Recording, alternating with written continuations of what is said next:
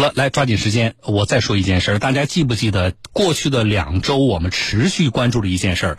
我的一个听众在南京江宁区的一个楼盘，什么二十一世纪太阳城啊，那个国际公寓，他买了一个房子漏水，漏水之后呢，他就找那个开发商修，越修越漏，造成是他都买房子几个月了，不仅人住不进去，他现在房子里堆的东西得得找那个到处没有漏的地方。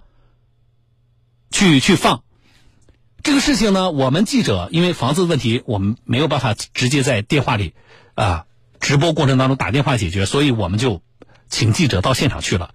记者去现场也看到了啊漏水，本来是一个点，修了之后漏了好几个点，然后就找了那个开发商，呃，结果老听众应该记得啊，开发商是一位女同志，啊，很嚣张，而且还威胁那个房主，意思说你要再找媒体的话，我就不给你修了。记得这个事儿吧？啊。好，结果我们对这件事情的处理呢的态度非常明确，开发商的责任要担，而且要快。为什么？已经进入梅雨季了。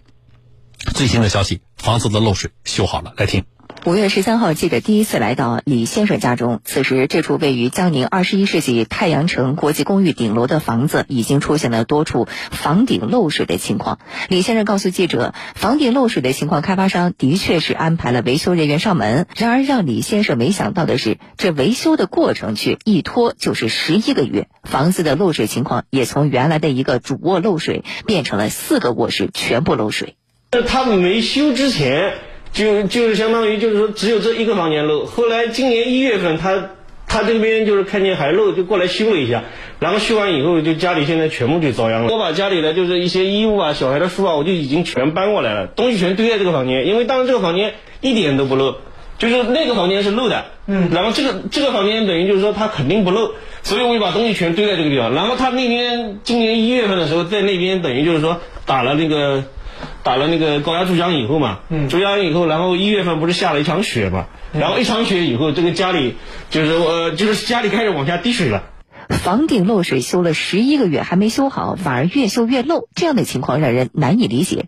随后，记者也将情况向南京市江宁区房产局市场科进行了反映，同时联系了专业做防水的工程师上门进行检查，找出房顶漏水的真正原因。江苏欧西建设工程有限公司总工程师霍伟：结构本身这个楼板这本身呢，它存在有裂纹，少量的裂纹，或者是啊蜂窝、蜂窝马面这种情况，这样会。到这造成透水，因为他做的时候肯定缺乏一个反坎，就是说那个部位没有修，你只是修了这个部位，但是这个防水层它是串过来的，对，它有水是串的，它从那个地方串水往这边串。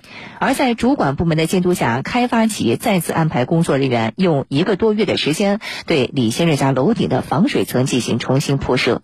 六月二十三号上午，当记者再次来到李先生家房顶时，看到整个顶楼的防水层已经做好，现场工人正在进行最后的隔热层以及水泥铺设工作。现场维修工人，他以前都是密封边嘛，漏水是吧？我们这边全部都封了，封死了。第二条封啊，我们压水压到三天嘛，没有漏水吧？全部压满了。业主嘛，没有没有说漏水的地方，我们才铺这个保护层嘛。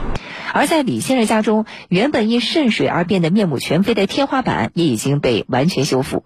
南京的梅雨季马上就要到了，他希望这一次的防水能够经受得起考验，不再让他的新房变成水帘洞。他这个防水我是全程看着的，我感觉应该不会再漏了。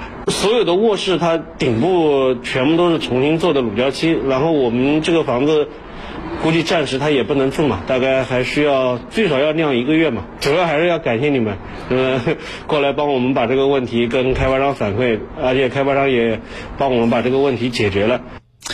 这个事情啊，赶在。进入梅雨季的时候把它解决掉啊，我都觉得我松一口气。否则就这房子经过这个梅雨季下雪天都漏，经过这个梅雨季得漏成什么样子？我都跟着松一口气。关键是十一个月啊，买房子十一个月，硬是住不进去。我觉得这个事情，那个专家实际上是我们后来记者联系的，啊，都不是开发商主动的。